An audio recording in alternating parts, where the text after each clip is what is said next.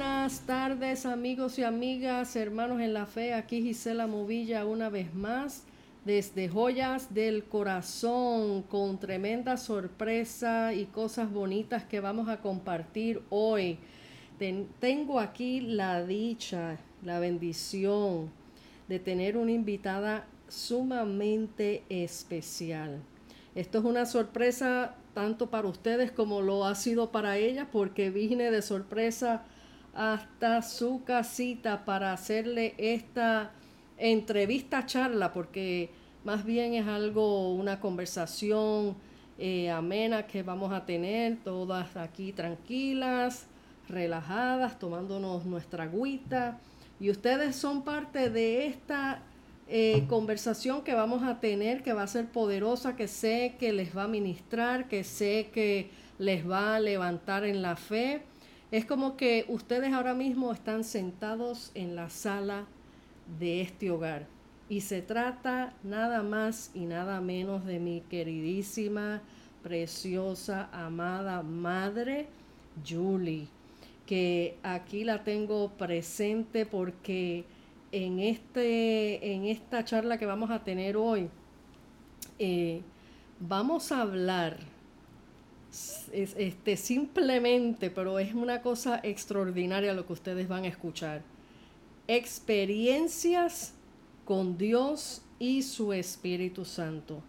Ese es el tema que el Señor me puso en el corazón para ponerle esta charla. Todo el día desde mi trabajo estaba con esa inquietud de hacer esto y venía preparando mi mente para este momento. Así que siéntese cómodo, están en su casa, legítima, literalmente están en su casa y siéntase cómodo, sin prisa, a escuchar esta bendición, esta riqueza que Dios les trae en este momento. Bienvenida, Madre mía de mi corazón. Aquí está eh, presente delante de todos estos este, oyentes. ¿Qué nos puedes decir? Un saludito para los que están escuchando. Bueno, verdaderamente, saludos para todos. Espero que estas experiencias eh, les ayude y, y puedan recibir eh, puedan recibir fe, porque ustedes saben que por medio de estas experiencias nosotros escuchamos estas experiencias y nos levanta la fe. Amén. Y estas experiencias las puede tener todo creyente que esté en las manos de Dios y que el Señor los use y el Señor les revele. Amén. Sí. Amén. Pues mira, mami, eh, como venía pensando en todo el día, porque hay muchas experiencias maravillosas que tú tienes para contar pero yo tuve que escoger algunas porque, hermano, si yo me pongo a, preguntarle de todas las experiencias que ella ha tenido, miren, no terminamos, pero escogí algunas experiencias de las que han marcado mi vida, han impactado mi vida, que las recuerdo, que me encantan escucharlas, no me canso de escucharlas porque eh, veo la mano de Dios poderosamente obrando. Y una cosa como introducción que les quiero dejar saber es que a través de todas este, estas experiencias que mi madre ha tenido, esto comenzó desde su adolescencia. Yo quiero que, mami, tú les cuentes a, a todos los que escuchan en este momento cómo comenzó tu experiencia con el Espíritu Santo ¿Cómo fue que el Espíritu Santo te bautizó? ¿Cómo fue esa experiencia? Fíjate, eh, yo sí nací en la iglesia y hasta los 16 años eh, era creyente. O sea, ya desde un año de nacida mis padres conocieron al Señor y, y, comenzaron a llevarme a la iglesia. Pero eh, me ocurrió algo muy inesperado, porque yo no esperaba eso. Eh, tampoco lo estaba pidiendo, no lo veía mucho en mi iglesia, no se veía mucho eh, esas manifestaciones, por lo tanto yo desconocía bastante acerca de eso. Eh, fue cuando tenía 16 años que me iban a operar de las amígdalas y tuve que ir a, Santurce a pasar el fin de semana. Y estando en la casa de mi hermana, yo escuchaba una iglesia que estaba cantando y ellos ponían los altoparlantes encima de la iglesia, entonces a, a larga distancia uno podía escuchar los cánticos. Y yo escuchaba los cánticos que conocía porque eran los mismos que cantaban en mi iglesia. Y, y escuchando eso me dio un gozo, me sentí algo muy, muy particular. Y, y yo quería ir a esa iglesia en ese momento. Y esa iglesia eh, exactamente era la iglesia de mis hermanos mayores. mis hermanos iban a esa iglesia y no me quisieron llevar porque ellos decían si tú te resfrías o lo que sea te van a operar y, y después no te pueden operar. Entonces no me quisieron llevar y entonces yo me quedé con mami y empecé a escuchar esos cánticos y empezó algo por dentro como una revolución adentro y un, go- algo un gozo algo muy lindo. Y yo empecé a suplicarle a mami que me dejara ir Que yo quería ir. Entonces, eh, mami se dio y me dijo, bueno, sí, pero ten cuidado, eh, vas a tomar ahí eh, la guagua, lo llamamos la guagua. La guagua, vas a tomar la guagua y son dos paradas solamente, ten cuidado. Entonces me envió. Cuando, cuando me bajo de la guagua, ya la iglesia estaba terminando el, la- el momento de adoración. Y yo salí corriendo, crucé la calle y entré corriendo a la iglesia como con una necesidad de llegar pronto, Con Y- urgencia. con una urgencia, ¿sí? Y de momento, cuando entro, ya no estaban cantando y estaba un predicador invitado, que era un profeta, que iba a comenzar y cuando yo entro, antes de llegar al primer banco de atrás, entre la puerta y el primer banco de atrás, ahí caminando me bautiza el Espíritu Santo, sorpresivamente. Gloria a Dios. Era que ese lugar estaba lleno de la presencia de Dios porque ellos estaban en una adoración bien fuerte. Y, en- y- y la adoración terminó, pero ahí estaba la presencia de Dios. Qué lindo. Y nadie me puso mano encima, nada, solamente me sorprende el Señor. O sea, básicamente el Espíritu Santo fue quien te movió Exacto, a llegar allí con esa urgencia. exacto, Era como que él ya tenía el día determinado para escogerte y bautizarte, Exacto. ungirte, básicamente. urgente, urgente. Urgente para, para ungirte y escogerte en ese momento para, para lo que él tenía para ti. Entonces, después que eso sucedió, ¿cómo empezaste a tener las experiencias? ¿Cuáles fueron esas primeras experiencias que empezaste a sentir y experimentar a- ya teniendo el Espíritu Santo? ¿Cómo el Espíritu Santo, cómo el Señor te empezó a hablar? ¿Cómo, ¿Qué cosas empezaron a suceder? Sí, sí, yo quiero, yo quiero este, decir, antes de comenzar con esto, quiero decirles que el profeta que estaba al frente, el Señor dijo, empezó a hablar y el Señor dijo, "Es- esta niña, hay una joven que está ahora mismo está siendo bautizada con el Espíritu Santo, dijo él, y dice, el Señor la está separando para el ministerio, el Señor la está llamando para el ministerio. Eso fue una confirmación del Espíritu Santo. Exacto. Y bueno, eh, hay muchas cosas que puedo decir, pero quiero omitirlas bonitas, pero vamos a omitirlas un poquito para hacerte, la- eh, para darte la respuesta. Esto es algo, mire hermano, esto es algo tan grande. Yo no sé si tenga las palabras bien claras para darle, para que ustedes entiendan, pero esto es algo que es tan real y es tan grande. Eso fue algo que desde ese mismo momento que yo fui bautizada con el Espíritu Santo, con la evidencia de lenguas, porque estuve hablando en lenguas mucho rato, no podían pararme.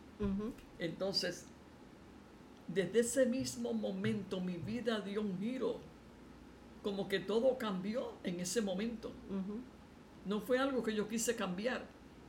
El mismo Espíritu Santo me, me- o sea, ese era mi destino. Gloria a Dios, Dios comenzando con un propósito, o sea, el propósito de Dios. Sí. Entonces, había una cosa muy, muy particular y es que yo tenía, bien adentro de mi espíritu, tenía desde ese mismo momento una convicción y una seguridad cuando Dios me hablaba. Comenzó a hablarme el Señor rápidamente, empezó a hablarme adentro en esa intuición, esa voz interior, en esa intuición, empezó el Señor a hablarme desde ese día en adelante. Y empezó, fue un derramamiento de dones, porque empezó a darme visiones, empezó a darme dirección de hacer cosas. Y yo le creía, yo sabía que era Él. A mí nadie me instruyó. Yo tenía esa seguridad que era Él. Y cuanta cosa Él me decía que hiciera, pues yo, yo lo hacía. Y yo veía que era Él. Amén. Y fíjense, no tenía mucho conocimiento de la palabra. Yo estaba jovencita. Yo no tenía mucho conocimiento de la palabra. Yo tenía una fe que lo que Él me decía, yo le creía y yo sabía que era Él. Amén, amén.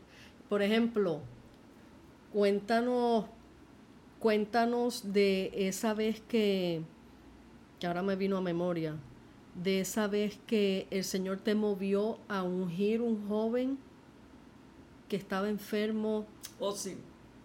Eso fue lo que cuando los pastores de nuestra denominación discípulos de Cristo, los pastores cerca de mi iglesia, se enteraron, empezaron a hacer unas reuniones eh, para llamar todos los enfermos del, sitio y para que me ponían a mí para orar por ellos y todo. Y yo me acuerdo que mi papá decía, ese es un adolescente estudiante, ¿por qué la ponen a hacer esas cosas? Decía mi papá. Y yo me acuerdo que eh, hicieron una reunión en un campo que se llama La Cumbre y se llenó la iglesia de enfermos y, y el pastor pidió a papi que me llevara. Y yo dentro de mí, en mi ignorancia joven, decía, Dios mío, que muchos enfermos y ahora qué yo hago, Señor. ellos te invitaron para que tú fueras específicamente a orar por, por los enfermos. Sí, ellos me invitaron. Ay, Dios mío. Y papi estaba furioso. Mi papá decía, es una niña, ya no puede. Ustedes son los que tienen que hacer eso, no es ella, decía papi. Porque papi tiene una mentalidad más bautista, tú sabes. Entonces, y entonces eh, pasan a todos los enfermos al frente y me invitan, al, me invitan a orar. Y, y el Señor me lleva directamente de los que estaban arrodillados en el altar, me lleva donde un joven lo vi de espalda, pero era un joven fornido. O sea, se veía una persona saludable. Y me lleva el Señor y me dice, ora, pon la mano en sus pulmones. Me habló adentro, pon la mano en sus pulmones que lo voy a sanar. Entonces yo le puse segura porque cuando él me hablaba yo sabía que era él. Exacto. Entonces yo, entonces yo eh, fui y le oré y lo declaré sano en el nombre de Jesús. Yo no sabía lo que estaba pasando. No me dijo nada más. El Señor solamente me dijo, pon la mano en los pulmones que le va a sanar. Bueno, de todos los enfermos que se sanaron, muchos dijeron que sí, que habían sido sanos, pero a las tres semanas, dos o tres semanas, llegó a mi casa una tarjeta postal por correo y me dice, yo soy el joven de apellido Ángel Fernández, me acuerdo. Soy Ángel Fernández de la Iglesia de la Cumbre. Eh, ¿Se acuerda que oró por mí? Me puso las manos en mi pulmón y mi espalda. Yo, soy, yo era un paciente de tuberculosis en la unidad de salud pública. Wow. Y estaba tomando tratamiento de eh, para tuberculosos. Y cuando me oró por los pulmones, yo rápidamente, eso era domingo, el lunes yo rápidamente fui a la unidad que me hicieran, a pedir que me hicieran otras placas, unas placas nuevas. Y las placas vinieron completamente negativas. Limpias, gloria a Dios. Limpias. Ese fue un testimonio precioso. Y ese fue una de las primeras experiencias. De las primeras experiencias. Con el Espíritu Santo. Sí, Señor. La otra fue mi papá. Ahora que me vino a la mente. Mi papá eh, estaba trabajando y llegó a la casa bien mal, como si le fuera a dar algo, bien mal. Dice, Yuya, Yuya, no puedo, déjame acostarme aquí. Y se acostó en el último cuarto de prisa se acostó en una camita que había allí. Y mi mamá me dice, va donde me dice, Julie, Julie, vete para que ores por el viejo. Y yo dije, yo le dije, eh, mami, pero tú sabes que él sabe que él, no, él no va a querer que yo, ora tú por él mejor. Entonces me dice, no, porque Dios te usa, ora por él, ven, ora por él. Entonces me llevó, mami me llevó y le dice, César, ¿quieres que, ¿quieres que Julie ore por ti? ¿Quieres que Julie ore por ti? Y entonces él movió así los hombros, como dice, bueno, en otras palabras, si quieres. Como tú quieras. Como, tú quieras. Entonces, cuando yo fui a orar por él, estaba acostado, empieza el Señor a hablarle por mí, proféticamente.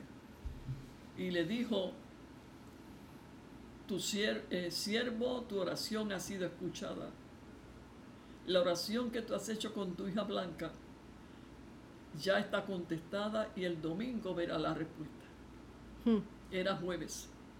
Cuando Dios le habló eso, yo no llegué a orar por él para no llegué a orar porque cuando fui a abrir la boca, lo que Dios le dijo fue una palabra profética antes de orar. Y entonces ahí cayó sentado y empezó a llorar y a gritar, Yuya, Yuya, Yuya, esto es el Señor. Tú no lo sabías, Yuya. ¿Qué pasa, César? No, porque tú sabes que Blanca y José Rafael son novios y, y tú sabes que de la familia de José Rafael hay problemas de personas que tienen tara de locura. Y yo estaba pidiéndole al Señor que si esa relación iba a traer problema a los hijos y a mis nietos que iban a nacer, que el Señor disolviera, que el Señor lo disolviera. Entonces, yo se lo pedí, tú no te lo dije ni te lo dije a ti, Yuya.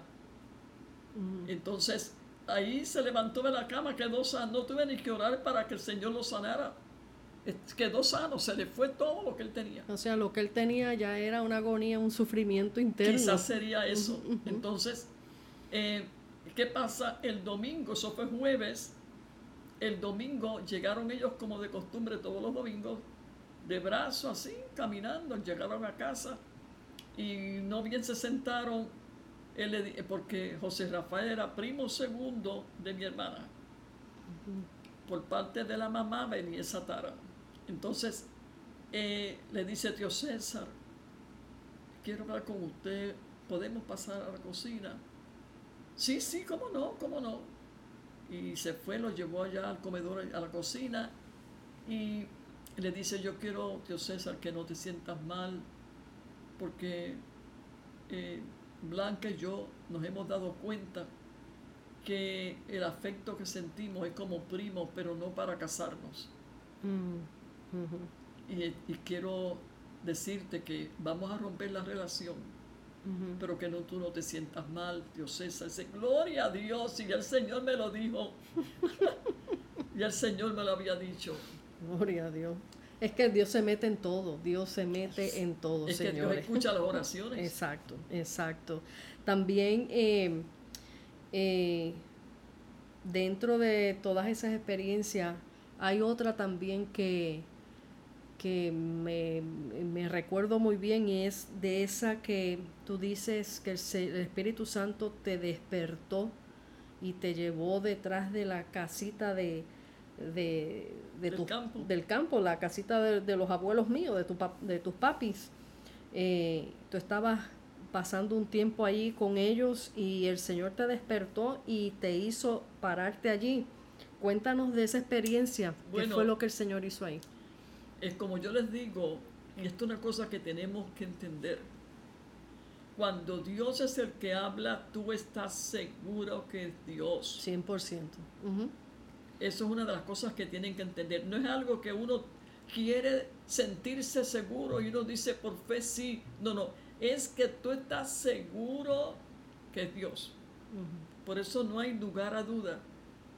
Eh, cuando Dios verdaderamente es el que está, el Espíritu Santo es el que está hablando. Bueno, yo me levanté y fui muy determinada y le, dije, papi, este, dame la llave del portón de atrás, porque voy, voy para, para, fíjese que son cosas que parecen locas, no tienen lógica. no tienen lógica. Por eso le digo a ustedes, hermanos, una mente natural no puede entender lo que son las cosas del Espíritu. No son cosas que tengan lógica humana. Me dice él, ¿y qué tú vas a hacer ahí detrás de la casa? Sí, el Señor me dice que me pare ahí, que me pare detrás de la casa, pero ¿para qué te dijo él que te pares ahí? No me dijo para qué, pero me dijo que me pare. Y yo voy a ir y me voy a parar ahí. Fíjense la obediencia, hermano, la seguridad de que era él. Y espérate, perdona que te interrumpa para, para que entiendan un poquito la preocupación de mi abuelo, porque yo pues de niña también me encantaba pararme en esa parte de atrás de la casita. Esa casita queda en medio de, un, cañón. de un cañón de montañas, es una, es una belleza. Eh, y detrás de la puertita esa donde, eh, de la cocina donde mami se iba a parar, lo único que había era una acerita de cemento, pero que ahí... Sin baranda y sin nada. Sin baranda y sin nada, que ahí eran como, como de tres pies de ancho y del frente es puro barranco, puro risco, pura cordilleras de montaña, puro risco. Así que imagínense de noche, porque todavía estaba oscuro, mi mamá querer separar ahí. Continúa. Pero fíjate, donde yo me iba a parar no era en, la acerita, sino en la esquina de la casa que ya había terreno. Ah, que había más terreno. Sí, que era detrás del cuarto, del último, del cuarto de desahogo, ahí mismo. Bueno, entonces me dice, Dios mío, pero ¿por qué tiene que ser que te tengas... fíjense lo que es una mente natural. Fíjense lo que es una mente natural. Y entonces no te dijo para qué. Y tú tienes que pararte ahora con este frío que está haciendo. Estaba bastante fresco. Con este frío, que en esa oscuridad, te vas a parar ahí. Tú no sabes que te puedes resfriar. Yo, papi, él me dijo que me parara y yo me voy a parar ahí. Piense lo que es esto. y la obediencia. ¿Ah? Y la, obediencia. La seguridad. La seguridad y la, obediencia. Entonces, me dice, pues toma esta bata caliente que yo tengo. Ponte, coge esa bata que está ahí, póntela y deja la ventana abierta para que tengas claridad de adentro del cuarto. Yo no entiendo estas cosas, dijo él. Yo, a la verdad, no entiendo estas cosas. Ok, papi, pues yo cogí, abrí el gate y me fui, y me fui, me paré allí. Y esperando, yo esperaba como que Dios me iba a dar un mensaje o me iba a hablar en ese momento. Y yo no sentía ponerme a orar, simplemente estar en espera, parar allí, en obediencia, a ver qué es lo que él quería. Oye, pasó, y sigo pasando un rato, y un más rato más grande, y un rato más grande. Y yo no, no tenía, yo no tenía prisa, yo no tenía ansiedad, pero yo estaba para ahí esperando lo que él me, lo que él quería. Hasta que llegó las 7 de la mañana, yo esperando, o sea, a las 6 de la mañana para 7, que ya estaba todo claro.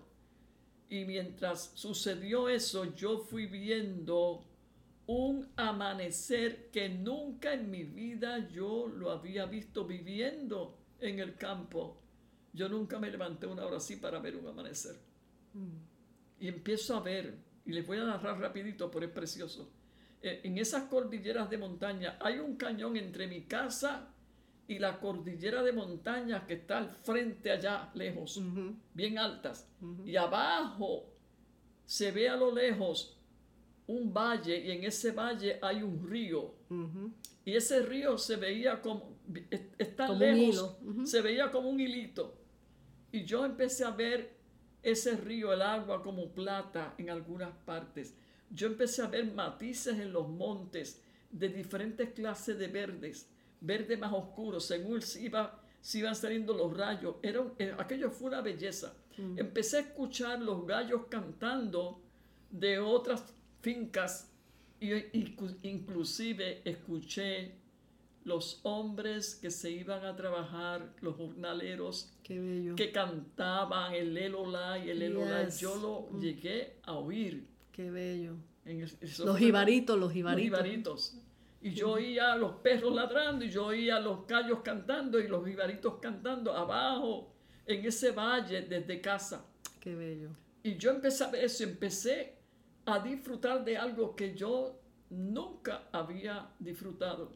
Cuando ya estaba todo claro, me dice el Señor, has visto, ¿Tú crees que hombre alguno puede hacer lo que yo he hecho?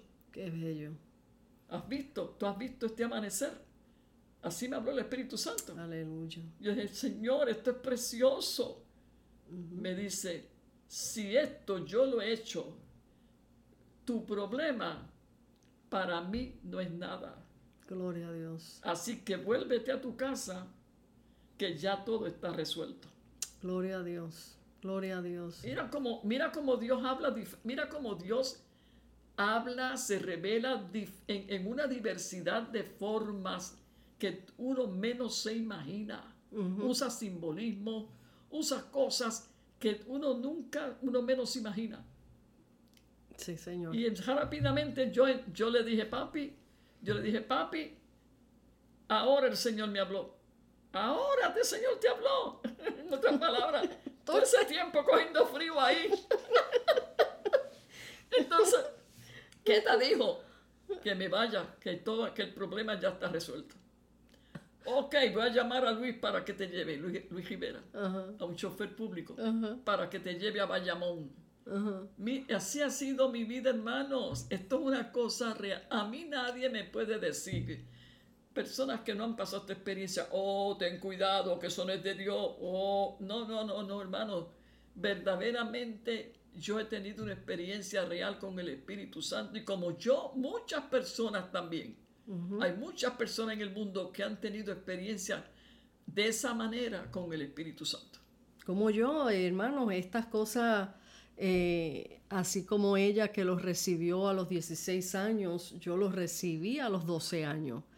Y, yo he tenido experiencias similares. Similares. Similares, este eh, de que verdad cuando nosotros conocemos la voz de Dios nos tiramos a ciega sin temor alguno porque sabemos que es Él. Él es real.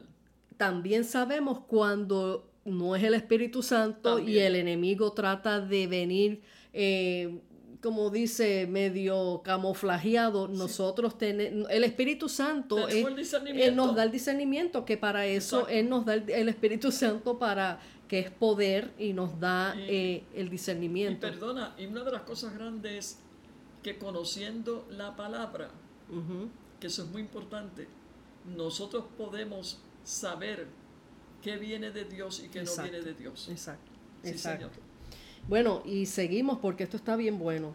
Eh, hay otra experiencia también que, que quiero que cuentes y es de esa de cuando yo era bebé eh, que Dios te despertó en la noche y te dio un aviso para salir del apartamento, como le llamaban ustedes, el, mirador, porque había un peligro. Cuéntanos de eso, ¿cómo fue eso?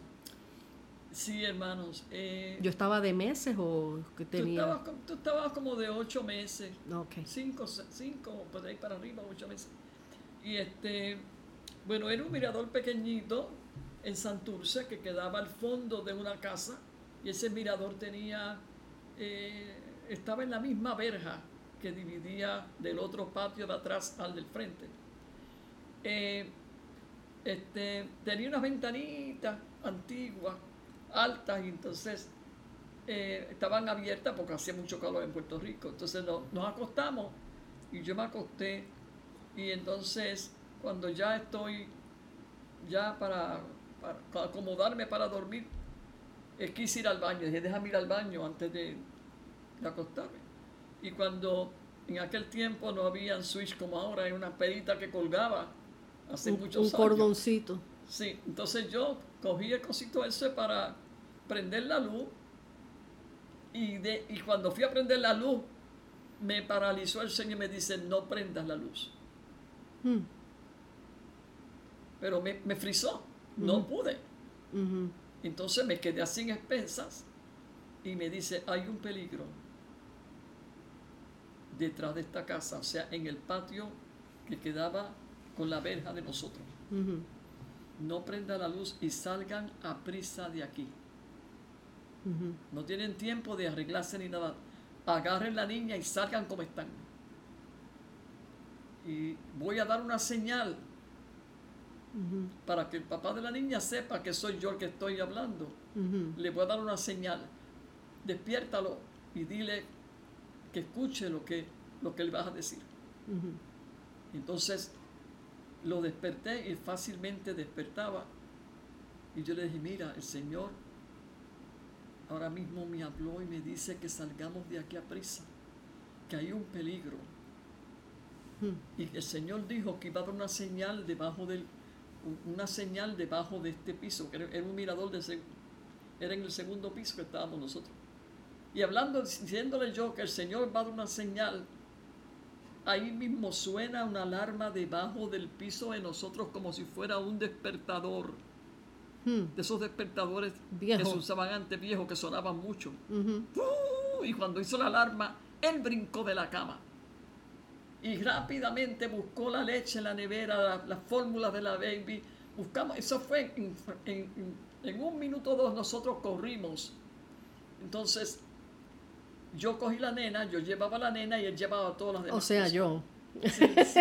la nena, yo. Era Giselita, preciosa, preciosa. Bueno, entonces el mirador tenía una escalera que salía por fuera y nosotros, pues, él se fue adelante para llegar hasta la calle al frente, que era largo, detrás de esa, esa casa era grande. Llegar a la calle al frente era largo y yo Bajé después de él y entonces seguí con la nena. Los dos, yo, no, yo me fui en bata, él también en bata, en chinela, salimos así como el Señor dijo. Bueno, cuando llegué al carro que nos sentamos, yo digo, Señor, ¿y ahora dónde vamos? Miren lo que es la dirección del Espíritu, hermanos. ¿Y como qué hora era eso? Eso era para acostarnos ya. Yo diría que eso era como las... Era como las como las 11 de la noche para las 12. Ok, casi Entonces yo dije, eh, mira, vamos a orar, porque no sabía a dónde vamos a ir. Yo tenía hermanas que vivían en Santurce, mi familia y hermanos, pero yo dije, vamos a orar a ver lo que el Señor, a dónde quiere que vayamos con esta nena en esta facha que estamos. Entonces ahí empezamos a orar y de momento el Señor me dijo, vayan donde mi sierva Rita Vayan donde mi sierva Rita. Rita era la tía de él. Ella era profeta, una mujer de Dios. Profeta, profeta de Dios. Y ella vivía en Roosevelt, que quedaba retirado de Santurce, de la 22. Entonces, llegamos a Roosevelt y la avenida era bien grande, bien ancha, y dije, vamos a quedarnos acá, al otro lado de la avenida, para nos quedamos aquí, ya ella está ahí, está la casa de ellos. Eh, para no despertarlo. Para no despertarlo. Cuando nos parqueamos en la avenida así, bien calladitos, de momento se prende la casa como una machina. y el, banco, el balcón y todo se prendió y sale ella al balcón y nos dice con la mano, acaben de llegar que ya el Señor me habló. Ay, qué bello. Gloria a Dios. Oh, gloria a Dios. Le deja la mesa que se oye todo. Perdón, que me emocioné y di un, manotazo en la mesa. Entonces, entonces, cuando ella dijo, acaben de llegar, que ya el Señor me habló. Ay, yo respiré. Ay, Dios mío. Porque ahí el Señor le dio la confirmación a mi papá de lo que estaba pasando. Sí. Entonces, Era cierto. Entonces dimos la vuelta, entramos por la marquesina y a la que entramos en la puerta de la sala, ella empezó a profetizar. Y el Señor dijo, lo saqué a prisa porque querían incendiar ese apartamento. Y entonces, déjeme explicarle por qué para que entiendan por qué. Era cuando comienzo, comienzo el comienzo de la droga en Puerto Rico. Comienzos. Mm. Donde empezaban a traficar droga. Entonces, detrás de mi casa, pegado así en la verja, había una casona, era un área buena, casas grandes. Había una casona cerrada porque tenían problemas de herencia, lo que sea. Estaba cerrada y debajo de esa casa eh, eh, había por debajo un hueco como otro piso. Era, tenía soc, o sea, unas columnas. tenía unas columnas y, y ahí estaba, era como otro piso, pero estaba en tierra. Entonces ahí venían de la calle unas personas raras, inclusive un cojo que andaba con muleta, y traían unas bolsitas, unas las bolsas de antes que eran brown de papel, y ponían esa bolsita encima de una piedra que había ahí debajo, una piedra grande, y después que la ponían, miraban para todos los lados y se iban. Y yo ignorantemente, yo no, yo no sabía, yo estaba acabando de llegar de Ciales, y eso era comienzos. Y entonces yo me ponía a mirar así por la ventana abierta, a cara pelada así, mirando así, toda la maniobra de ellos. Y yo dije, esto está raro, mira, yo dejan un paquete ahí y después al rato venía otro mirando para todos los lados y se llevaba el paquete. Y eso mm. era tráfico de droga. Pero ¿qué sabía yo en aquel tiempo? Bueno. Entonces, el Señor habló por ella y dijo que ellos pensaban que nosotros los habíamos delatado, mm. porque a ellos le dieron una redada y cogieron, agarraron a muchos de ellos. Mm. Por eso el Señor nos sacó de allí en ese momento. Bueno, y ahí nos amanecimos orando.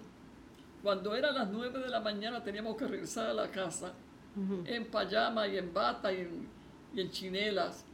Y había que pasar por todo ese pasillo de la casa, al lado de la casa, para llegar atrás al mirador. Bueno, llegamos y la sorpresa más grande fue que cuando llegamos a la escalera, el, papá de Isabel me dice, mira, mira, mira lo que hay aquí debajo de la escalera.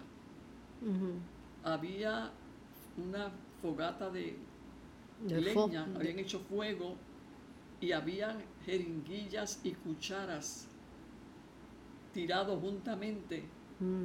con, en, el fuego, en, la madera. Ah, estaban usando drogas, estaban usando drogas. Está, entonces, cuando nosotros salimos, y yo fui la última que salí con la niña en los brazos, quizás ya esa gente estaba ahí debajo. Mm.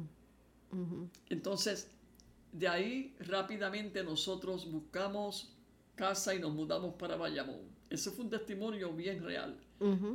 ¿Cómo, les puedo decir? Hermanos, cuando es Dios y es el Espíritu Santo, tú sabes que no será yo o será mi mente. No, no, no, no, no. pero, pero acuérdate. Cuando Dios te habla, tú estás seguro. Tú estás seguro completamente. Acuérdate que eh, esto, acuérdate cuando este el Señor le avisó a, María y a José para que huyeran, porque Herodes estaba buscando matar a, al niño.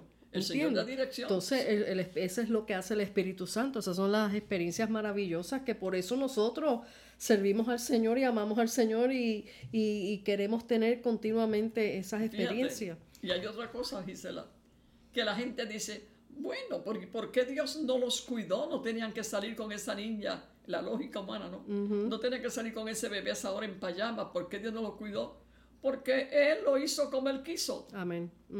Él le dijo a Elías que se fuera al arroyo de Kerib para protegerlo de Jezabel, que estaba buscando para matarlo. El Señor no podía cuidar a Elías y Jezabel no hacerle nada. También el Señor cuidar a Jesús. El Señor podía cuidar al niño Jesús porque era el hijo de él. Exacto. Para que, pero ¿qué pasa? Estamos en la tierra y tenemos limitaciones. Entonces, Dios hace como Él quiere y como te digo, mucha gente de hoy que no han pasado estas experiencias ni quieren, ni les interesa pasar muchos de ellos.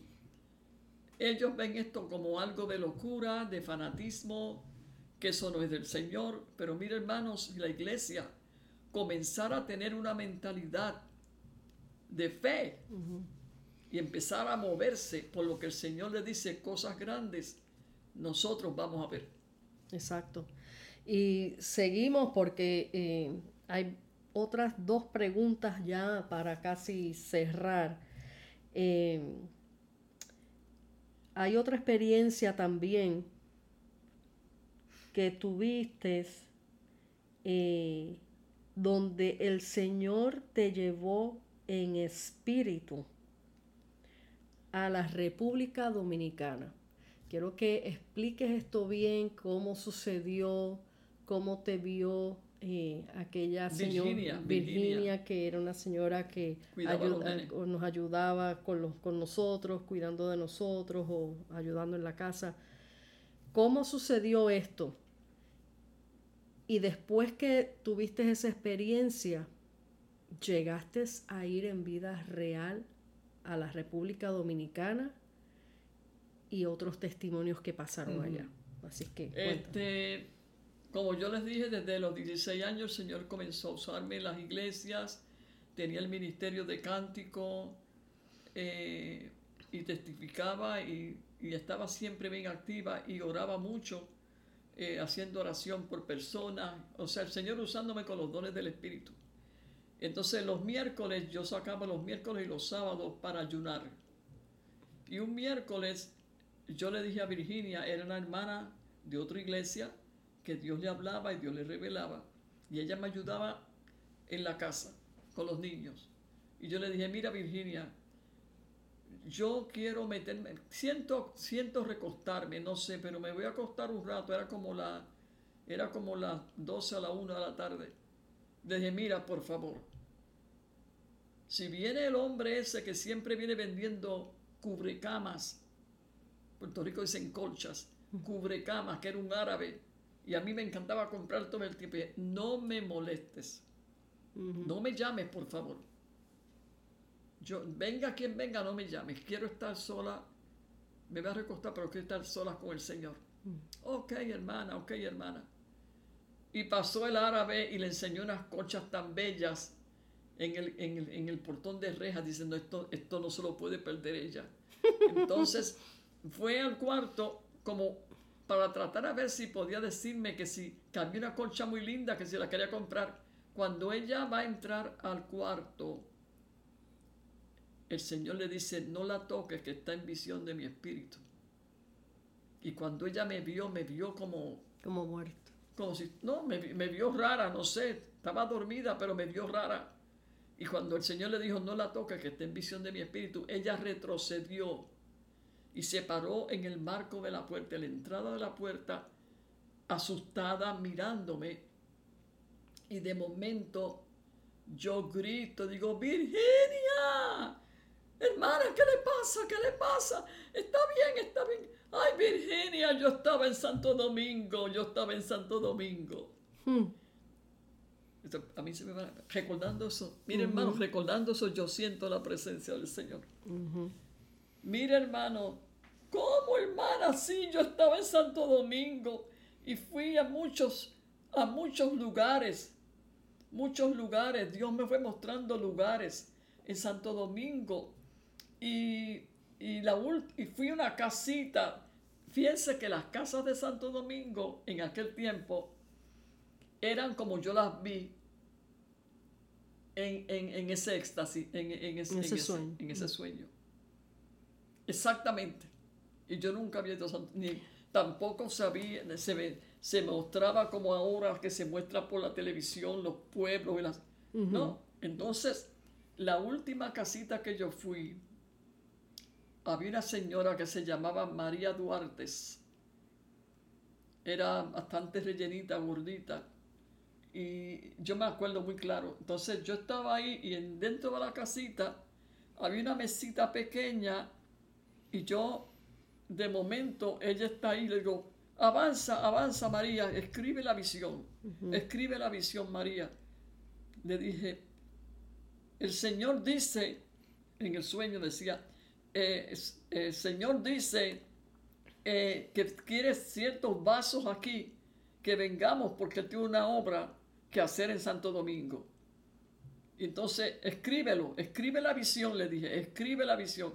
Cuando ella empezó a escribir, que terminó y que iba a poner el puntito, avanza, avanza, le, di, le digo a ella, avanza porque el tiempo mío para llegar a, para volver a Puerto Rico se está terminando.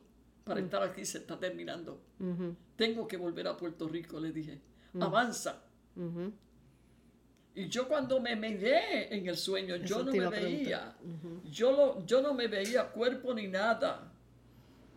Pero yo estaba hablándole a ella que avanzara, que el tiempo de estar ahí se estaba terminando. Avanza, avanza, hasta que ella puso el punto. Después que terminó, puso el punto. Y ahí entonces, ahí yo me encuentro que estoy en casa y ahí yo grité. Yo grité y llamé, llamé a Virginia. Básicamente tú fuiste transportada En el espíritu, en el espíritu, en el como pasó cuando dice la palabra que Jesús fue al desierto. Sí, sí, pero, pero Jesús fue en persona. Pero sí, no, que- pero hay una el parte en el espíritu, hay una parte que, que, que tú explicas mucho a veces en, Ezequiel. Ezequiel. Ezequiel fue llevado en el espíritu y Ezequiel caminó en el valle de huesos secos y todo. Ese- Ese, es un tipo de visión que ustedes tienen que entender. Son diferentes clases de visiones. Exacto. Entonces, ¿qué cosas pasó, pasaron allá, testimonio, Bueno. cuando fuiste en vida real a Puerto Bueno, Rico? ¿Cómo eh, llegó ese viaje allá? Bueno, rápidamente, sabiendo que eso era Dios, empezamos a movernos hasta que salimos para Santo Domingo con una hermana que vino de Puerto Rico, que fue la que vino, que, quiso venir porque las demás tenían que tenían esto y que tenían lo otro compromiso. Y nosotros eh, fuimos y estuvimos 22 días. Pero déjeme decirles que desde que llegamos, el Espíritu Santo tomó todo el control de toda la dirección de ese viaje. Y yo me di cuenta, yo me, sor- me sorprendía porque yo cuando llegué a, Puer- a- a Santo Domingo, a la capital, vi las casitas exactamente como yo las vi en esa visión. En ese tiempo no había muchas casas de concreto, eran muchas casitas de madera como habían en los pueblos de Puerto Rico antes. Entonces, ¿qué le iba a decir? Nos hospedamos en la casa de un pastor. Y ese pastor que conocimos en Puerto Rico. Y ese pastor eh, nos estaba hablando cosas que suceden en la iglesia. Y tú sabes que los pastores siempre comparten cosas y experiencias. Entonces dice que, que había una señora venezolana católica que había recibido el bautismo del Espíritu Santo en la iglesia católica Mm, y que ella eh, se salió de la iglesia católica y ahora asistió a una iglesia cristiana, pero el esposo no, no quería ver a ninguna persona evangélica en su casa. Él le dijo, el que venga aquí yo lo encuentre, que sea evangélico, yo lo voto. Hmm.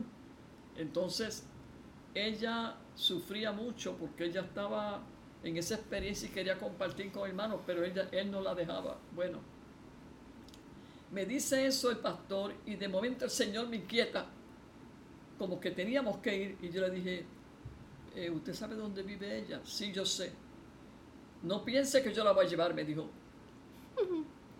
Yo no, no, no, no, porque al papá de Gisela le habían dado un auto prestado, un hombre de dinero de allá le prestó un auto para que nosotros nos moviéramos en el tiempo que estábamos en Santo Domingo. Y dije, no, ¿y cómo usted, si le estoy diciendo lo que está pasando, cómo usted me dice que quiere ir?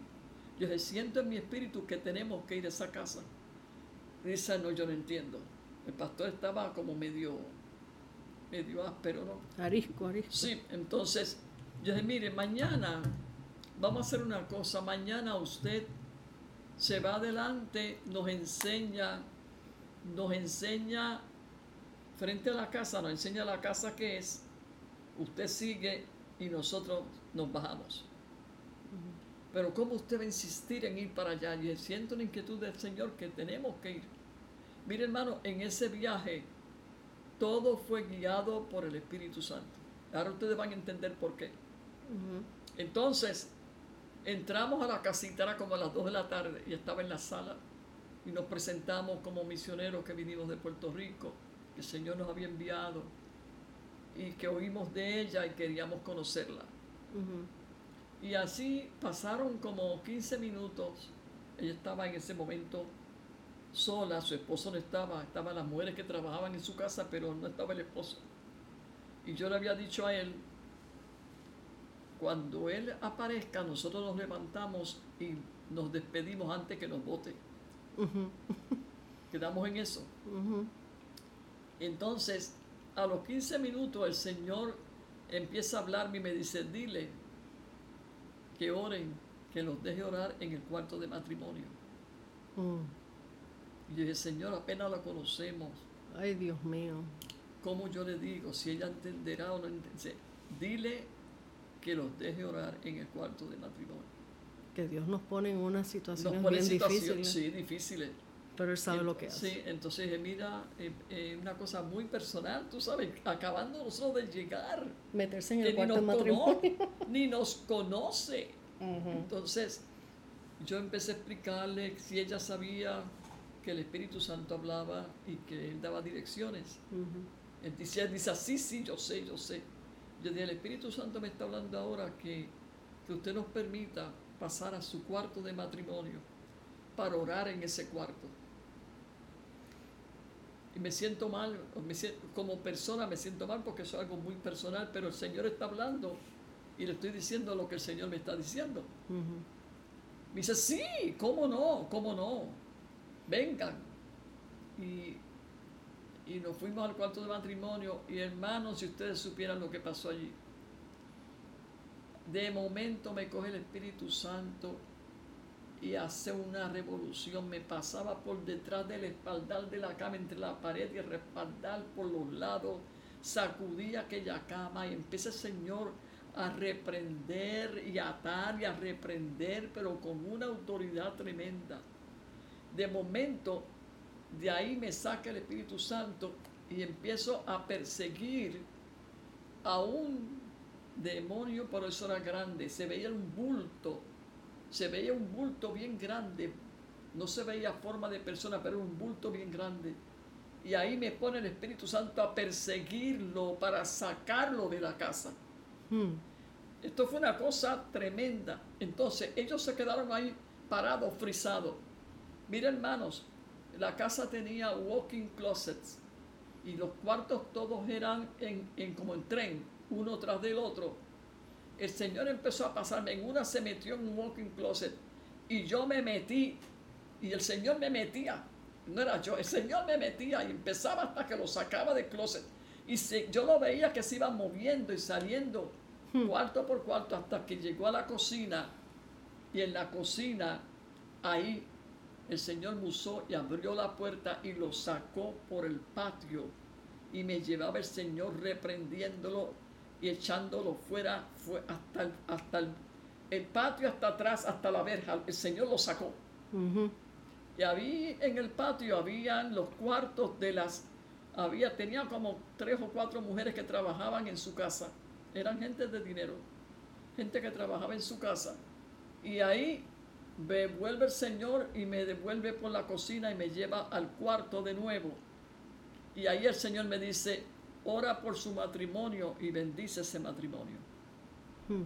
Y ahí yo oré por el matrimonio y fue como una ceremonia nueva y bendijo el Señor el matrimonio y terminamos y nos sentamos en la sala y ella estaba bien asombrada. Bueno, en eso ella mira para la calle y dice, ay, llegó Ángel, llegó Ángel. Uy, a correr. Dios mío, cuando yo, cuando dijo llegó Ángel, yo miré a- a- a- al esposo, yo lo miré y le digo, dice así con la, con la cabeza, señal, nos paramos, nos paramos en la sala rápido.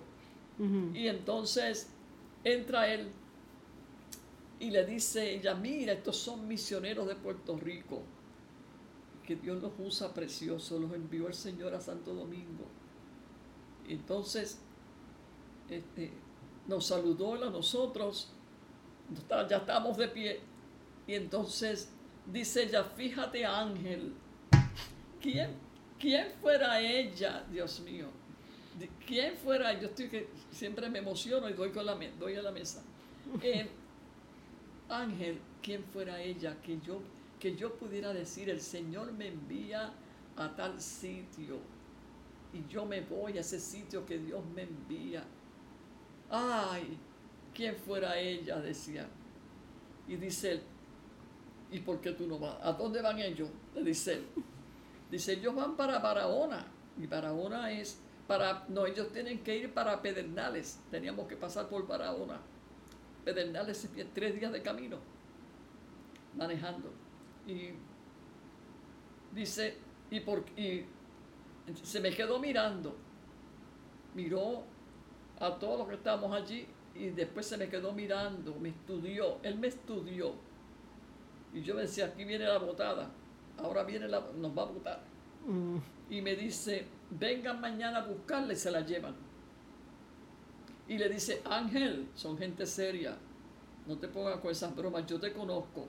Yo sé que tú no me vas a dejar ir con gente que aún tú no conoces. No, no, no, con esta gente sí yo te dejo. Y me- me miró mucho. Con ellos sí yo te dejo. Vengan mañana a buscarla para que ella se vaya con ustedes. Ella se quedó así, en shock. Nosotros más. Y nos fuimos para la casa donde nos hospedábamos del médico. E- Era un médico pastor. Y cuando llegamos allá, le contamos la experiencia. Y él dice, mañana ella no va a estar ahí. Eso, eso lo dijo de la boca para afuera, pero mañana ella no va a estar ahí. Yo, pues, pastor, yo, pastor, yo, nosotros vamos a pasar. Nosotros vamos a pasar. Y pasamos a las, salimos bien temprano, como nosotros madrugamos como, íbamos saliendo como a las siete y pico de la mañana. Y estaba ella, se llama Alicia, con un pañito en la cabeza amarrado y una maletita chiquita en la, en, en la, afuera en la acera esperándonos. Mira, te fijas que estaba ahí, ella estaba, ella iba a ir, estaba en serio ese hombre. Se fue con nosotros. Ahora comienza el tour. Lo primero que comenzó fue la liberación que Dios hizo en esa casa. Y déjenme decirle, esa noche, después de esa liberación y su unción, ese matrimonio se unió físicamente, se unió porque ellos no se podían ni ver. Porque la, mus- la- la Alicia, cuando subí al auto, me dijo, anoche hubo luna de miel en mi casa. y yo no, yo no indagué ni le pregunté, pero me... me, me- me- Fue, fue clara. Sí, fue Anoche clara. hubo luna de miel, bien contenta, luna de miel en mi casa. Bueno, seguimos y llegamos al pueblo de San Cristóbal y paramos frente a un sitio que vendían pollo, comida, y quisimos comprar comida. Y entonces, cuando trajimos la comida al carro, eh, que alineamos el auto en la carretera, había unas alcantarillas, esos muros, y encima de esas alcantarillas había un hombre acostado, con las manos detrás de la cabeza, acostado allí. Y el Señor me hace mirarlo y cuando lo mira me dice, dale comida que hace tres días que no come. Hmm. Wow. Mira lo que hace el Espíritu Santo, hermano. Hace tres días que no come. Acércate y ofrécele comida.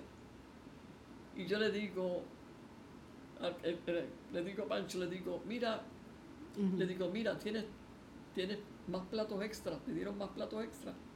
¿Para qué tú quieres otro plato extra? No tienes el tuyo ahí.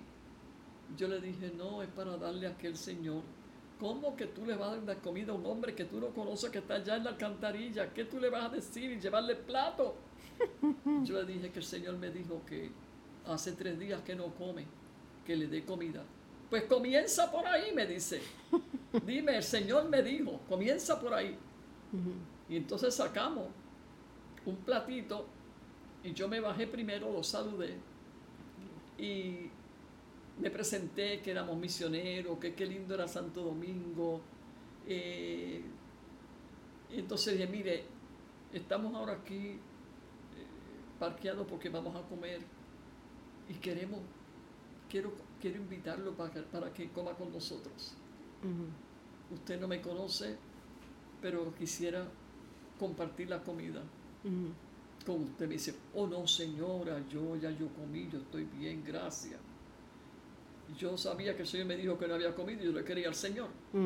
Y seguí ins- insistiendo hasta que el hombre aceptó el plato de comida. Bueno, si usted ya insiste, entonces cogió el plato y todos nos sentamos en los muritos a comer. Yo terminé primero, los demás em- terminamos primero y él estaba terminando ya. Y ya terminando, yo dije, vamos a darle un postre muy bueno ahora a usted. Y sacamos la guitarra del baúl y le cantamos un himno que aquello era dinamita. le dijo, el, el himno decía, ven pecador que te llama Jesús, abre la puerta de tu corazón. Murió en la cruz, o sea, por tu pecado. Empezó un, un himno de evangelismo. Cuando yo empiezo a cantar, empezamos a cantar, empieza a gritar. Hmm. Y me hacía así en el brazo, como que, que lo atendiera, que lo, que me que tenía que decir algo, que lo escuchara. Y entonces yo me volteo y me dice, yo maté, yo maté a uno hace tres días, yo maté a uno tres- hace tres días, yo soy de. Barahona, yo soy de Barahona, y yo he venido aquí, he llegado hasta aquí caminando y to- tomando. Estaba huyendo. Sí, he llegado aquí yo hace tres días que no, no comía. Wow. Lo dijo Wow. Hace tres días que no he comido.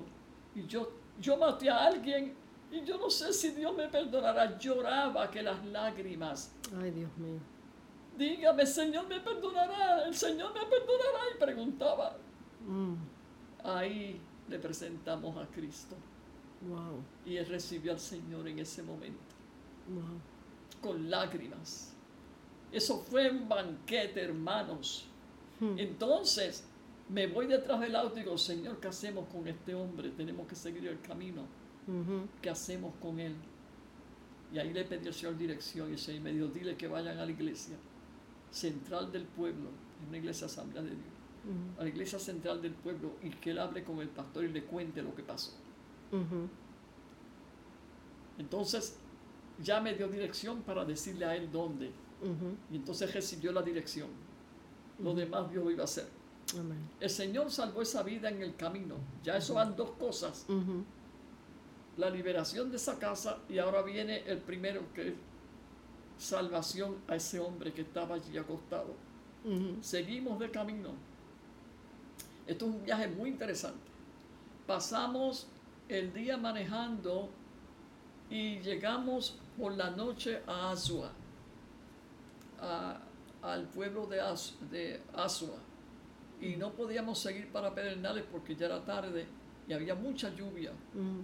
Entonces localizamos los pastores del pueblo. El Señor nos inquietó que localizáramos pastores y preguntamos a gente del pueblo si conocían pastores y dónde estaban. Y nos dieron dos pastores, uno americano, bautista, y otro Asamblea de Dios. Y entonces eh, nos quedamos esa noche en Asua. Y había una hermana que vino de Puerto Rico que tenía mucho legalismo. Y me dijo, no, yo en la casa del bautista no me voy a quedar Ay, Dios mío. pero sí me quedo en la casa de la Asamblea de Dios. Ahí me llevan, ahí sí me quedo. Alice y yo nos quedamos ahí. Y ustedes se quedan en la casa del, del Bautista. Seguro, no hay problema. Entonces, la, la llevamos y se quedaron en la casa de la Asamblea de Dios y nosotros en el Bautista. Al otro día fuimos a buscarla. Yo no había ido cuando la fueron a llevar. Sinceramente yo estaba en la casa del Bautista, yo no, los conocía. Y entonces él me dijo, bájate del auto para que tus pastores te conozcan, porque ayer tú no viniste y quiero que te conozcan. Y entonces me bajé del auto y estaban todos en el medio de la casita, en el piso de rodillas, con la cabeza en el piso, orando y orando y despidiéndolas a ella, orando. Y entramos calladitos y cuando yo me fui a sentar en una sillita, no me dejó el Señor sentarme.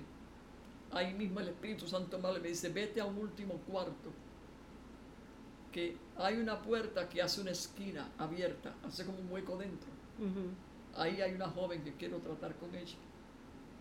Cuando él me dijo ya sí, hermano, ya yo iba impulsada. El mismo Espíritu Santo te lleva. Y llegué a ese, encontré ese cuarto, ese último cuarto, y encontré esa puerta que hace una esquina.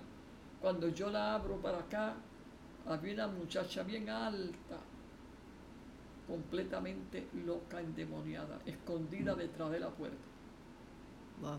Y cuando yo veo aquello, no me dio miedo porque yo estaba impulsada por el Espíritu Santo, pero yo estaba esperando que Dios me guiara. No me mandé rápido, sino yo la saludé y le dije que éramos de Puerto Rico. Empecé a conversarle, ella me hacía así con los ojos, así, volteaba los ojos y volteaba los ojos. Y yo, hablándole a ella en esa paz, el Espíritu Santo de momento viene ese don de fe tan fuerte que me sorprendió a mí misma. y le pone la mano encima en la frente y le dijo, suéltala ya en el nombre de Jesús. Te ordeno que la sueltes ya. Y ahí gritó. Esa niña hizo un grito pero desgarrador. Hmm. Y quedó libre. Quedó libre, hermanos, la gloria para Dios. Y ahí yo la saco y la llevo a la sala. Y le digo, hermanos, ¿de quién es esta niña? ¿Quién es esta niña? Mire, me dice, dice mi esposo, mire, esa es mi esposa que ya no vino ayer. Esa es mi esposa. Fíjese, y el Señor me manda a un cuarto para allá a buscar, a hacer la obra que el Señor quería. Bueno, dice, papi, papi, ¿qué pasa? Estaba completamente en su juicio cabal. Gloria a Dios. Ahí empezó una fiesta, dice pastor. Esa es mi hija que hacía cuatro años que estaba loca. Wow. Pero lo más grande es esto, hermano. Eso era ya la segunda cosa. La tercera. La tercera cosa. Pero en ese día fueron dos. Ah, en ese día. Ok. Entonces, dice, sí, voy a avanzar. Entonces, eh, el Señor, eh, yo le pregunté a la hermana, a la hermana que iba con nosotros de Puerto Rico y a la otra, oye, du- durmieron bien, ¿verdad? Me dice, no, cállate que nosotros veíamos muchos ojos que nos estaban mirando por las endijas. Una casita que tenía Sí, sí, de madera de esa. precaria, sí. Y ahí dice, muchos ojos veíamos, no pudimos dormir en toda la noche. Ah, ustedes querían la casa del, del pastor de la Asamblea de Dios. Y dice, no pudimos dormir. Bueno, y esas fueron dos cosas. La tercera cosa es que seguimos el viaje, pasamos por Barahona, hasta que llegamos ese día por la noche a Pedernales. Y en Pedernales, ahí en Pedernales fue que nosotros nos quedamos en la casa de un pastor que apareció de momento, como el Señor hizo, preguntando. Y ahí nos hospedó. Y ese día, al otro día, de ese día, fu- fuimos enviados por el Señor a meternos en la frontera entre Haití y Santo Domingo, muchos kilómetros adentro. Eh, Haití estaba ahí, nos lo veíamos ahí, como decir al cruzar la calle estaba Haití, y lo dividía un río que se llama Masacre, porque ahí hubo una guerra una vez. Entonces, eh, estaba ahí, entonces empezamos a caminar y a visitar casitas de la frontera y a evangelizar. Y de momento vimos en una montaña, arriba de una loma, el fuerte Bonao, Bonao o Bonano, fuerte del ejército. Y el fuerte del ejército eh, nos veían desde, desde arriba y nos llamaron para que subiéramos al fuerte, para conocernos, a ver qué era- quiénes éramos nosotros. Y ahí le explicamos y saben una cosa que eh, nos hicieron dar un culto ahí en el mismo fuerte. Hicimos un culto, hicimos el llamamiento y vinieron dos personas, dos de los soldados. Y uno preguntó, yo quiero darle mi vida a Dios, pero yo tengo dos mujeres, yo no sé qué hacer. Wow. Entonces, ahí entonces empezamos a orar por él y le entregó su vida a Cristo y le entregó, el otro le entregó su vida a Cristo. Y ahí estuvimos. Y de ahí ellos nos enseñaron, de una terraza nos enseñaron Haití ahí mismo. Ujú. Entonces, de ahí bajamos y seguimos caminando todo el día por ese campo y entrando en las casitas, eh, ahí, las casitas que habían para evangelizar. De momento, el Señor viene un camión por ese, había unos caminos que no eran carreteras, caminos, y venía un camión de esos bien antiguos, lleno en la caja de atrás con personas. Y cuando estamos ahí, el camión se alinea y ahí empezamos a evangelizarlos. Eran como 13 personas entre el chofer. Y todos recibieron al Señor en ese momento. Gloria a Dios. Recibieron al Señor. Hizo el Señor una obra muy grande en ese sitio de Pedernales. Gloria Bueno, llegó el día de regresar. Ahora van a ver lo que nos encontramos cuando regresamos, porque eso fue un tour. Ok. Cuando regresamos estaba, eh, para hacerlo corto, regresamos y estaba el esposo de Alicia esperándonos. No fue a trabajar. Y entonces, al llegar a dejar a Alicia, Alicia, él le dice, él sabía por qué. Yo no sabía lo que había pasado, pero él sabía lo que pasó. Le dice, vamos, yo quiero que ustedes, por favor, los días que le falten en quedarse en Santo Domingo, se queden en mi casa. Entonces le dijo, mi esposo no puede ser porque ya estamos comprometidos y el pastor se va a sentir mal. Dice, por favor, hablen con él. Ujú.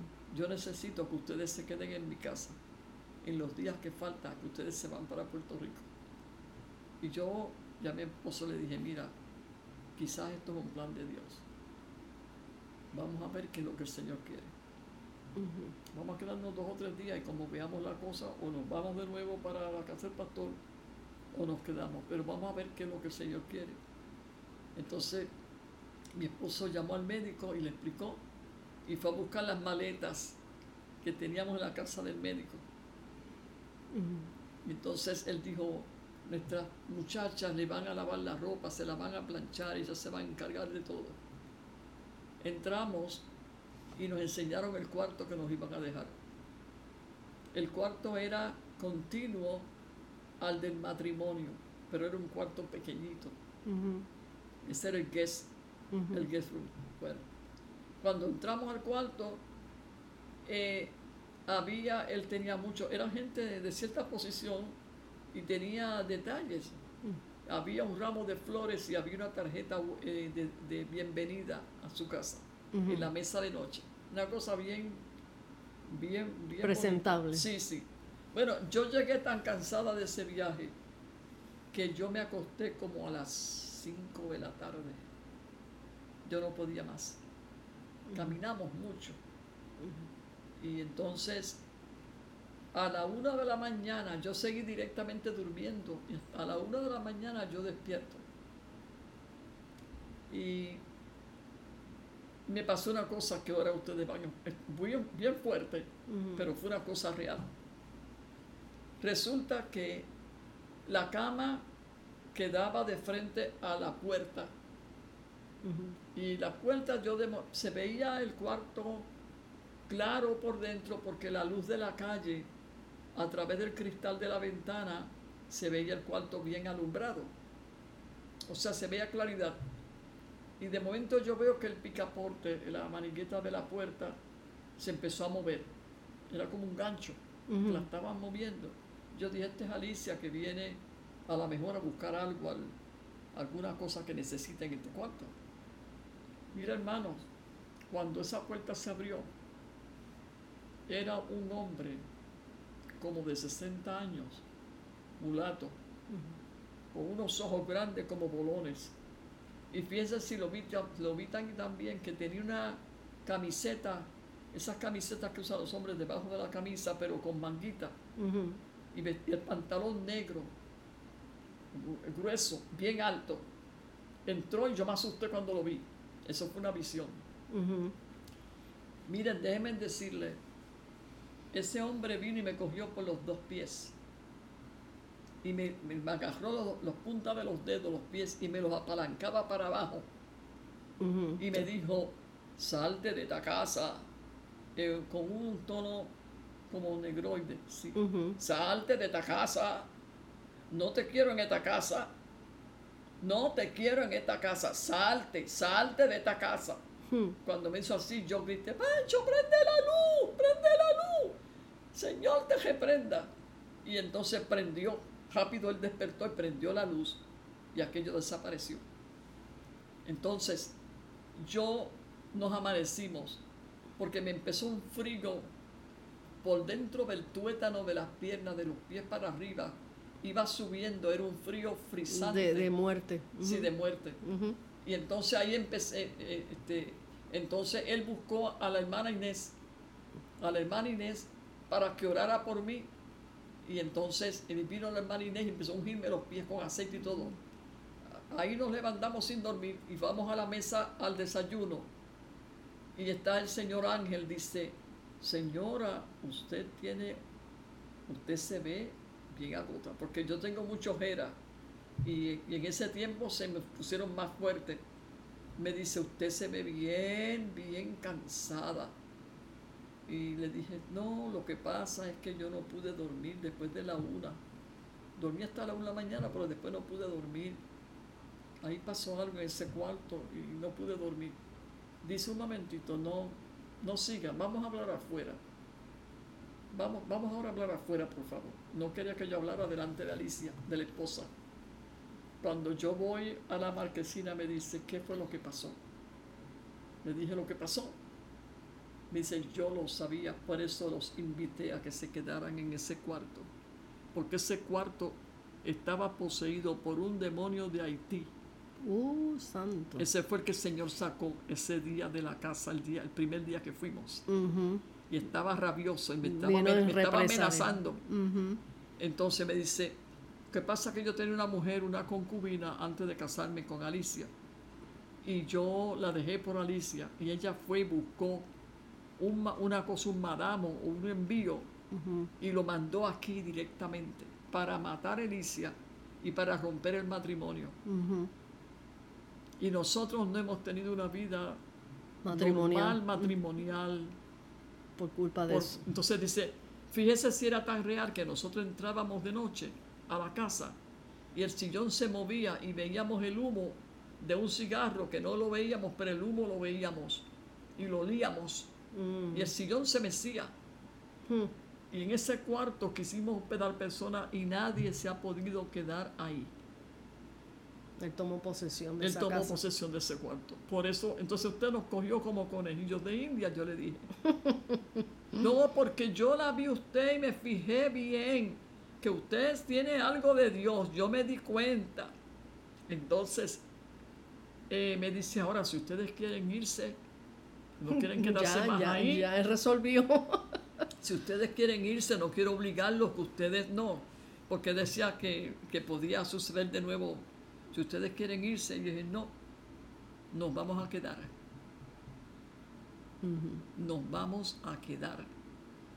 Y nos quedamos hasta que nosotros salimos para Puerto Rico de nuevo. El matrimonio siguió bien. No volvió a aparecer esa cosa. Gloria a Dios. Esas son cosas que han pasado, Gloria a. Dios. Gloria a Dios.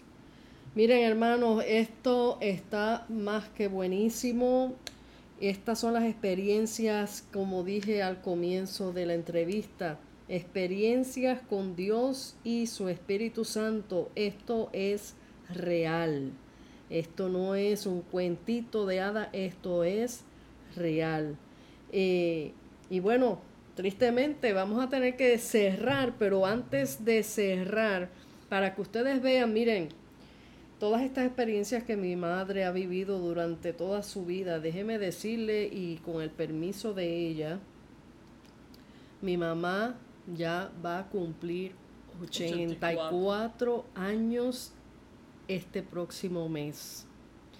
Y todavía no ha dejado de servir al Señor y el Señor no ha dejado de usarla De como, y de hablarle como siempre lo ha hecho. Esto es algo que es para todo aquel que quiera vivir en el Señor, tener al Señor en su corazón, disponer su vida, su voluntad delante del Señor. Dios nos llama, nos escoge, nos capacita, nos usa con su propósito, con su poder.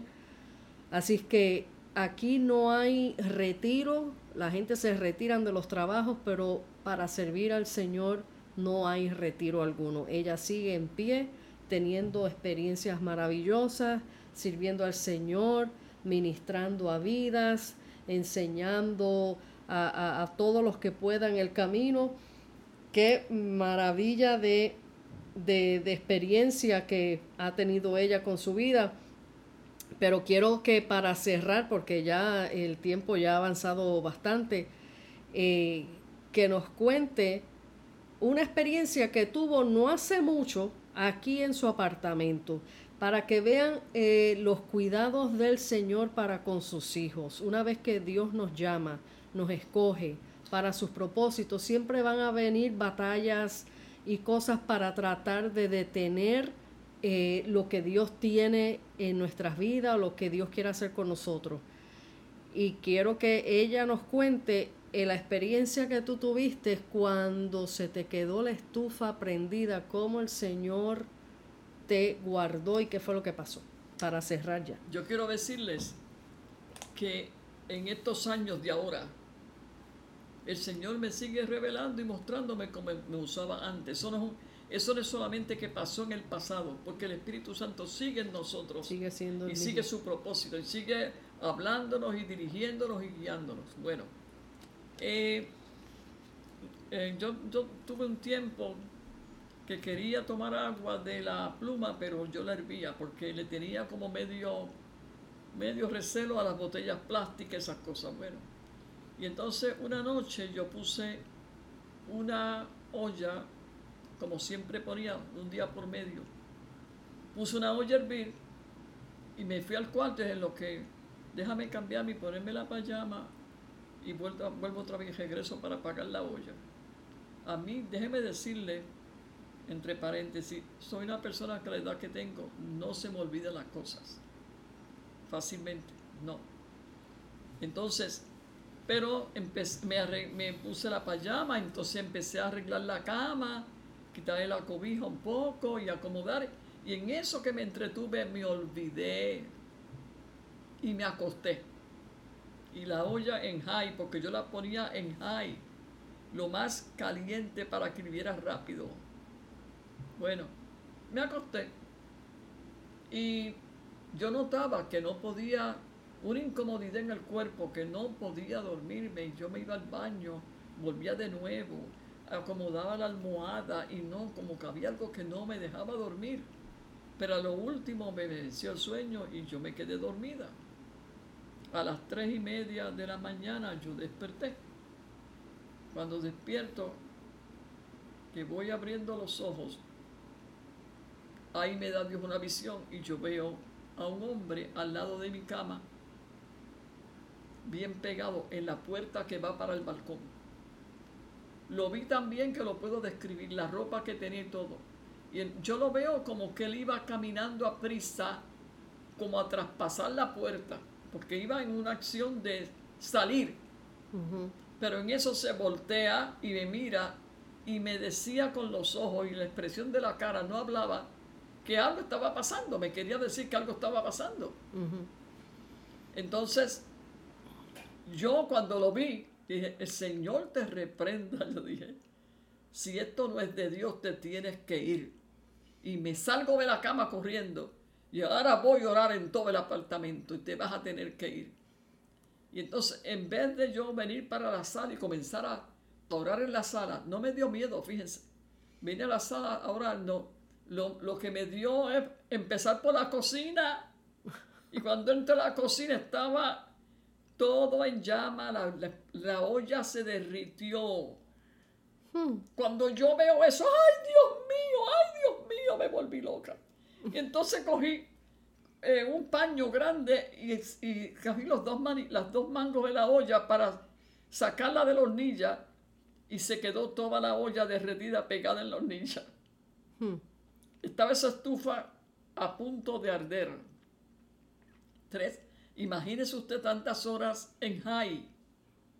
Entonces... Y no había olor a fuego, no, había humo. No había, no, porque como la olla no es, no, ahí no había condimentos ni cosas o aceites que, que diera ese olor. Sí, pero algo, cuando algo se está quemando, tiene que apestar. Se, secó el agua, se secó todo, pero lo que pasa es que yo duermo con la puerta cerrada. Imagínate tú. Yo duermo con las, dos puertas cerradas del baño y del cuarto y con seguro. La alarma no sonó. Exacto. no había humo, no había humo. No, por eso mismo, porque no había humo. Entonces, porque el humo lo ocasiona el aceite. El aceite que tiene los condimentos, eso es lo que hace que salga el humo. Entonces, ¿qué pasa? Que y cuando yo caigo en cuenta, digo, Señor, perdóname que reprendí a tu ángel, Señor. perdóname, Señor, que fuiste tú. Que te despertó para me salvarte. despertó porque si él no me si él no está ahí y a mí me da con levantarme a orar, iba para la cocina a orar, a reprender, cuando el Señor hizo que yo me diera cuenta de lo que estaba pasando. Ujú. Si no, yo me quedo en el cuarto y, me- y aquí nos- me quemo en este apartamento. Esas son las cosas que hace Dios. Esa es la realidad de un Dios de poder, el Dios que nosotros le servimos. Y yo siempre que dejo a mami aquí en este en su apartamento cuando la dejo los domingos, yo siempre le pongo ángeles en esa puerta. Así que estas son las experiencias que hemos disfrutado en esta, en esta noche ya. Espero que se hayan gozado. Gracias, mami, por compartir todas estas experiencias. Yo sé que son muchas más, Muchas. pero, pero quería eh, que habláramos de esa en específico. Así que amigos, para que vean, el Dios que nosotros servimos no es un Dios de historia nada más. Él es el mismo de ayer, de hoy, de siempre. Él es real.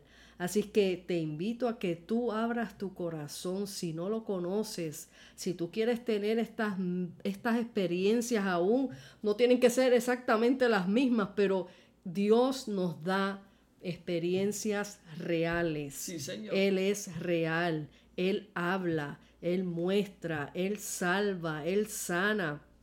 Él liberta al endemoniado, Él hace, eh, quita la depresión, quita los vicios, Él hace todas las cosas que para nosotros parecen imposibles, para Él no hay nada imposible. Así que en, este, en esta noche preciosa, te invito a que hagas esta oración conmigo y digas, Señor Jesús, reconozco que soy un pecador. Reconozco que tú eres el Hijo de Dios que viniste a morir por mí, a pagar el precio en la cruz por mí. Entrego mi corazón a ti, entra en mi corazón, escribe mi nombre en el libro de la vida Amén. y sé tú el dueño y señor de mi vida. Yo quiero conocerte como esta sierva amada que te conoce. Yo quiero tener esas vivencias, esas experiencias sobrenaturales contigo. Enséñame, muéstrame, sé tú el dueño y señor de mi vida. Te dejo en esta noche preciosa, gózate y será hasta la próxima. Gracias por estar con nosotros aquí, tu hermana en Cristo, Gisela Movilla, desde Tesoros del Corazón y gracias a Mami Julie de Jesús. Hasta la próxima.